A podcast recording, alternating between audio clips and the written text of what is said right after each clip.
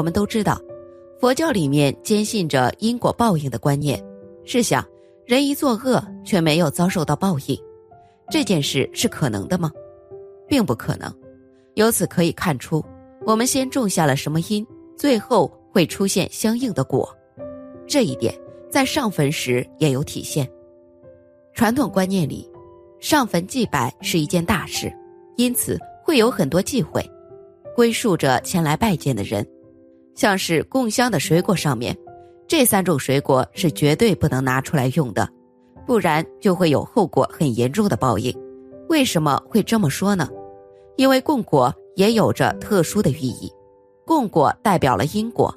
我们在祭祖祭亲摆放供果时，一定要提醒自己，世间的因果真实不虚。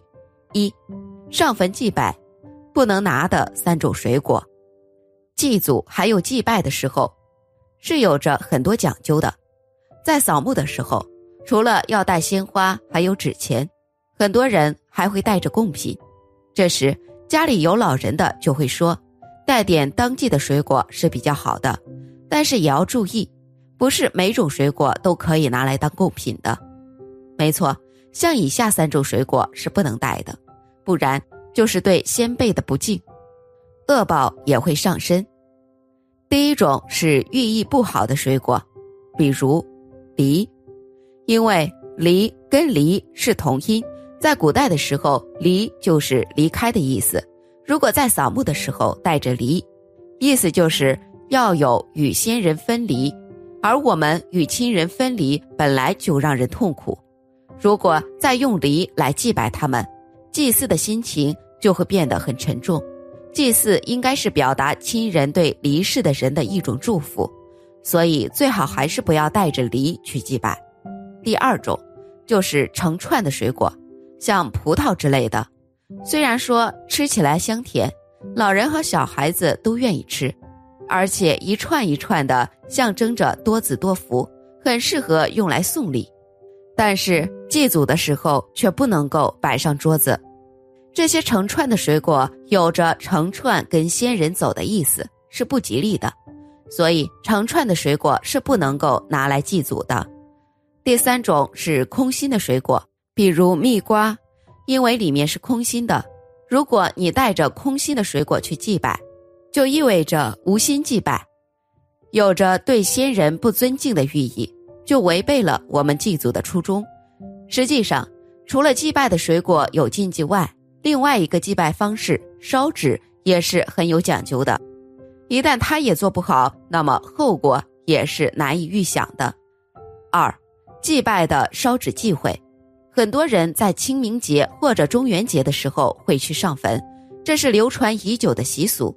这些纸钱都是烧给祖先的，但是很多人对于烧纸的习俗还有细节不清楚，烧纸钱的时候跟时间。还有所烧的纸钱都要注意，如果不注意这些问题，祖先就会不高兴。你在晚上的时候就很容易做噩梦。因此，在风水学中有着十个禁忌需要我们注意。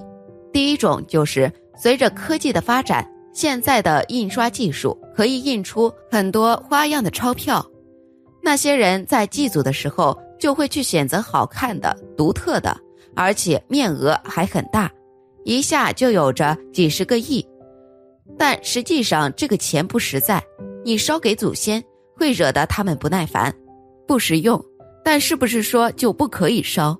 在烧传统的纸钱的时候，可以适当的烧一些五颜六色的冥币，因为地下有着孤魂野鬼，他们就喜欢这样的。可以烧一点钱打发他们，这样他们就不会去招惹祖先。第二种。是一刀上好的纸钱，在以前的时候，这样的都是用仿制的银元一个一个的打上去的。现在都是用着比较好的黄草纸，用一张百元大钞压在上面，要让人感觉这一百元是一个印章，从右到左，再从上到下整齐的盖过去，将整张黄草纸都给铺满，这样钱才是实在。在地府用的时候就很有面子，所以最好不要用其他的纸，不然惹怒了鬼神就会遭受到霉运。第三种就是叠纸钱，一刀烧纸要分成七八份，以对角线的方式对折两次，这样烧就很方便。因为厚厚的一整摞烧起来不彻底，现如今的很多人都不愿意去折纸钱，嫌麻烦，所以往往这样的人生活中就会遇到很多不顺的事情。第四种就是烧纸钱的时候准备的打火机，最好是那种防风的，因为在七月十五阴气会比较重，风就很大。与此同时，你还要准备一个小棍儿，这样方便你在烧纸钱的时候能够让纸钱充分燃烧，可以就地取材，用完之后就要扔掉，这样是方便祖先能够收到纸钱。第五种就是。烧纸钱的时候，时间也要注意。有的人喜欢在上午或者下午的时候烧纸，要注意的时候是白天烧纸的时候，还要默念祖先的名字以及称呼，这样烧纸钱才能烧给他们。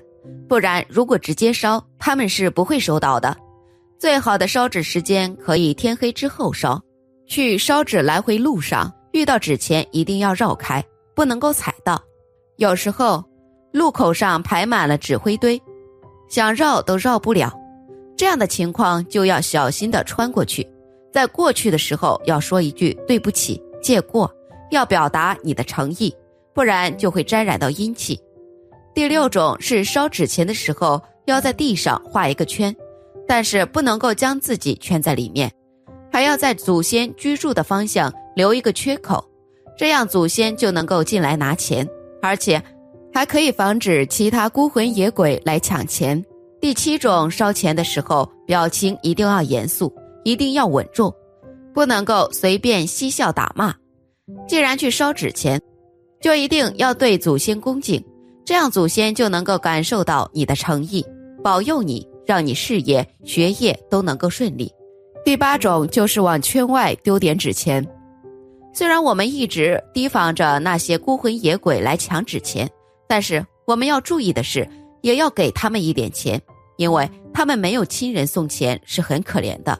所以在烧纸钱的时候，可以在圈外丢几张钱，这样他们就不会来烦祖先了。第九种就是烧纸钱的时候，一定要念着谁来送钱了，这是在向祖先表达你的敬意，一定要传承下去。